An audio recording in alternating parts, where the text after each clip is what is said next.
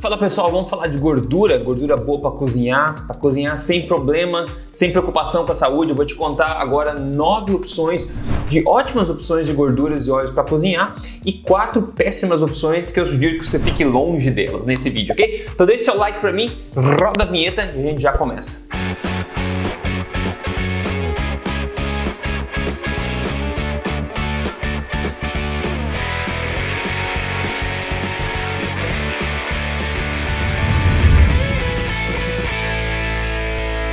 Fala pessoal, Rodrigo Polesso aqui, especialista em ciência nutricional, pesquisador e autor do livro best-seller Este Não É Mais um Livro de Dieta, que você encontra as principais livrarias do país e na Amazon.com.br. Mas estou aqui toda semana contando para você as verdades estilo de vida saudável, saúde e emagrecimento baseado em evidência e tudo na lata do Aqui Hoje eu quero falar de gordura para você e para começar esse papo, um tema que é muito popular, que é ponto de fumaça, né? Rodrigo, a gente deve se preocupar com ponto de fumaça? Bom, sim, mas não da forma como você imagina. Muita gente acaba dizendo que os óleos vegetais, né, soja, canola, etc., são superiores porque têm um ponto de fumaça mais alto. É verdade que tipicamente eles têm um ponto de fumaça mais alto. A pergunta mais importante é será que isso importa? E se importa quando importa? É isso que a gente vai falar um pouco agora. Então, para começar essa história, o ponto de fumaça é quando você aquece o óleo a uma temperatura que ele começa literalmente a esfumaçar, né? Ele desnaturaliza, você quebra o óleo, digamos assim, então estraga, até a comida fica ruim, fica com gosto queimado, né? Então a ideia é você nunca cozinhar com a temperatura alta o suficiente para queimar a gordura que você está cozinhando. E eu fui dar uma olhadinha é,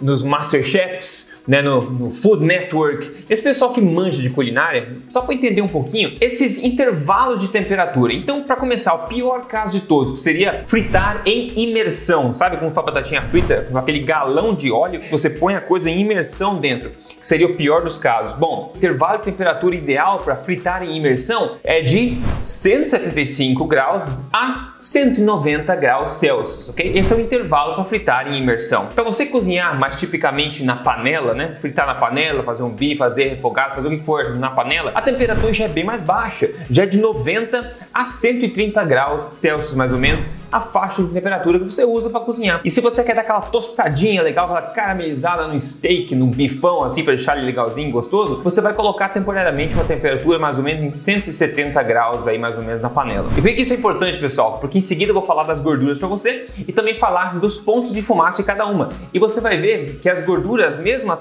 que têm mais um baixo ponto de fumaça, elas ainda assim se enquadram perfeitamente nessas faixas de temperatura. Ou seja, se você não cozinha para queimar os alimentos ou cozinha em imersão o tempo inteiro, que é uma coisa que eu não recomendaria, você não deveria se preocupar tanto assim com ponto de fumaça. Mas a gente vai falar um pouco mais sobre isso. Outra coisa é a questão de oxidação. Você não quer uma gordura que oxida, que se torna rança facilmente, uma gordura instável. E aqui você pode ver, esse livro é bem, bem legal, é, tem muito sobre esse assunto, mas em particular essa frase aqui. Eles falam que os óleos né, comestíveis, aqueles que têm o maior conteúdo, né, maior presença de ácidos graxos insaturados, especialmente os ácidos graxos poliinsaturados, que são em sua maioria os óleos vegetais, estes são mais suscetíveis à oxidação. Isso é verdade. Os óleos vegetais, os poliinsaturados todos, eles são mais sensíveis à oxidação, simplesmente ficando na prateleira, porque a molécula deles é muito reativa.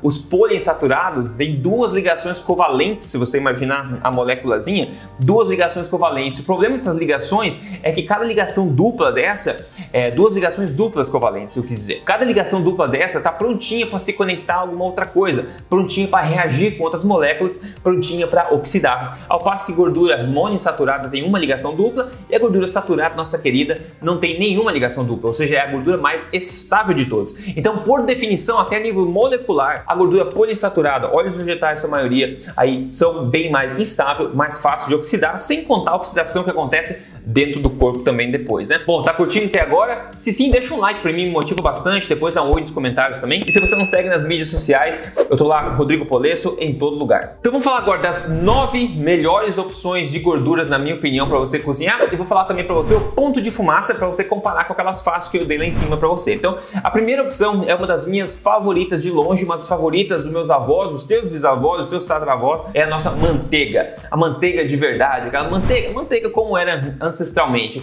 Quem não gosta de manteiga? O sabor delicioso.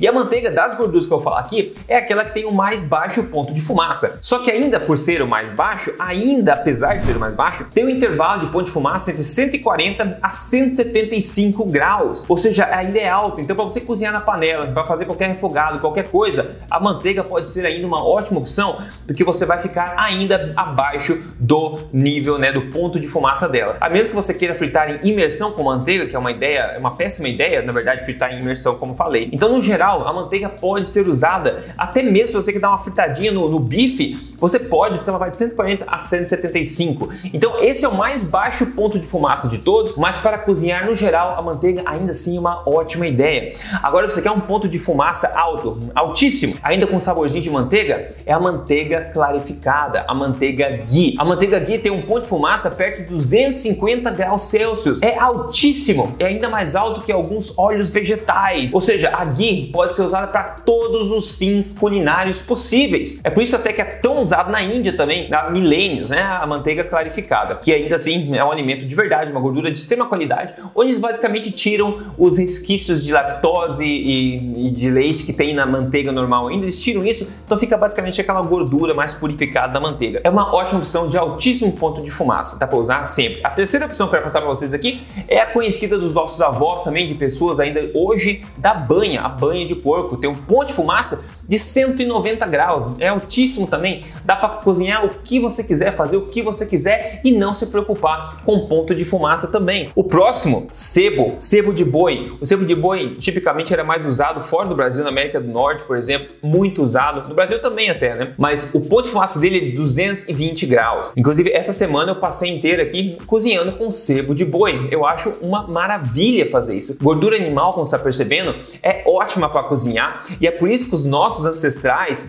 até o começo do século 20, sempre utilizaram gorduras animais, gorduras que são fáceis de se encontrar na natureza. É só hoje, com essas, esse processo extremamente complexo e bizarro de refinamento de óleos vegetais e má evidência e má diretrizes, que as pessoas estão trocando essas gorduras benéficas e ancestrais por esse monte de coisa artificial que eles chamam de óleo de semente, os óleos vegetais. Próxima opção aqui, a menos popular no Brasil, mas em muito lugar na Ásia, muito popular, gordura de pato e gordura de frango também. E tem um ponto de fumaça de 190 graus também, assim como a banha, extremamente alta para cozinhar tranquilamente. O próximo, óleo de coco de 175 a 200 graus o ponto de fumaça, muito alto também, é uma gordura essencialmente saturada também, é muito utilizado principalmente algumas ilhas do Pacífico Sul, né, tradicionalmente, há milênios também são, são utilizados lá. Então, óleo de coco também, deixa aquele gostinho se você gostar. O azeite de dendê também, o azeite de dendê é tão comum no norte do país, também utilizado há milênios por pessoas dessa região.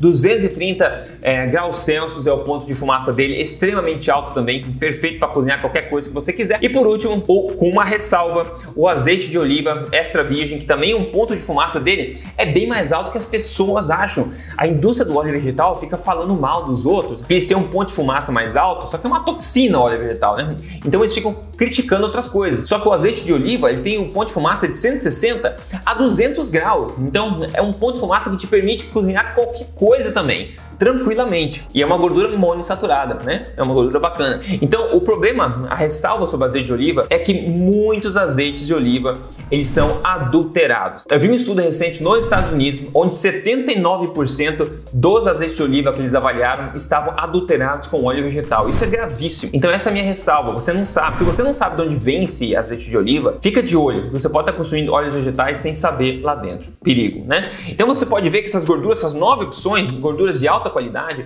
você pode cozinhar qualquer tipo de coisa que você quiser sem se preocupar com ponto de fumaça. Então esse argumento que você precisa de óleo vegetal porque tem um ponto de fumaça mais alto é totalmente furado, totalmente furado nessa perspectiva que eu estou passando para você aqui, na, dos intervalos de temperatura, né, de culinária para fritar, fazer o que você quiser. Ainda assim, o ponto de fumaça, as gorduras ancestrais e naturais são perfeitamente compatíveis com a culinária. E é isso que eu, isso que eu uso sempre, 100% do tempo. Eu adoro a manteiga, a, a banha de porco não tento comprar para muito, o sebo e a manteiga ghee que eu quero começar a usar mais agora. Vamos para as péssimas, você pode imaginar quais são as quatro péssimas opções aqui, que na verdade são aquelas que mais que eles mais indicam pra gente usar, na verdade, né? Ironicamente, as que são as piores de longe são aquelas que eles indicam pra gente como as melhores, né? Dá para entender porque a população leiga por aí tá numa calamidade de saúde, né? Acima do peso, com doenças crônicas, etc. Bom, as piores opções são todo e qualquer óleo que venha de uma semente. Todo e qualquer óleo de uma semente. Então vamos lá, os mais comuns, como a gente falou, soja, milho, canola, semente de girassol. Extremamente comuns no Brasil,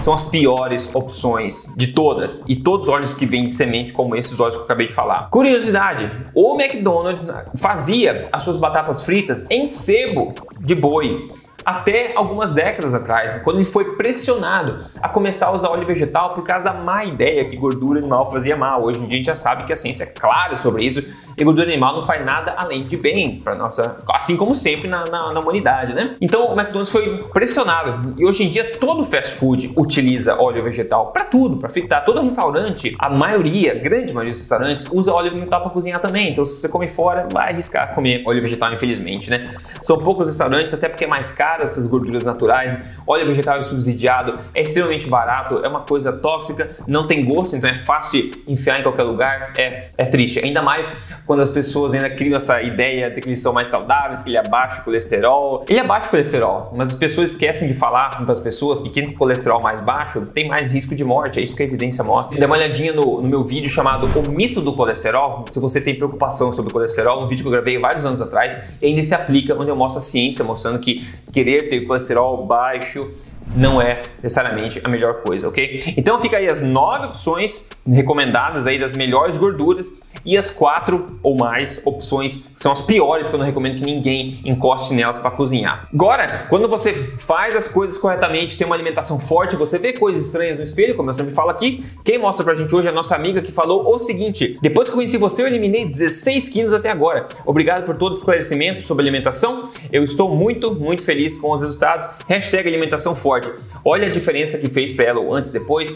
Parabéns, menos 16 quilos rapidamente, com saúde, sem sofrer, consumindo alimentos que são consistentes com a nossa evolução humana, que são ancestrais e que a ciência também mostra que são tudo bem pra gente, que deixa a gente mais forte, não mais inflamado, mais intoxicado, na é verdade. Se você quer seguir passo a passo, sendo que o teu objetivo é emagrecimento, a melhor recomendação que eu tenho para você é meu programa de emagrecimento em três fases, passo a passo, chamado código emagrecerdevez.com.br. É só você entrar aqui, ver o vídeo de apresentação, eu tenho certeza que você vai curtir lá dentro. Maravilha? No mais é isso, pessoal. Dissemine essa informação então, gorduras boas, a gente tem que começar a usar novamente mais e mais e evitar mais e mais também as gorduras péssimas. Me conte aqui nos comentários qual é a sua gordura favorita, com que você costuma cozinhar em casa. Eu já falei, eu adoro é, manteiga, vou começar a usar um pouco mais de ghee, eu também gosto de sebo de boi, eu tento usar tipicamente, mas eu também curto as outras, ok? Então um grande abraço a gente se fala no próximo vídeo.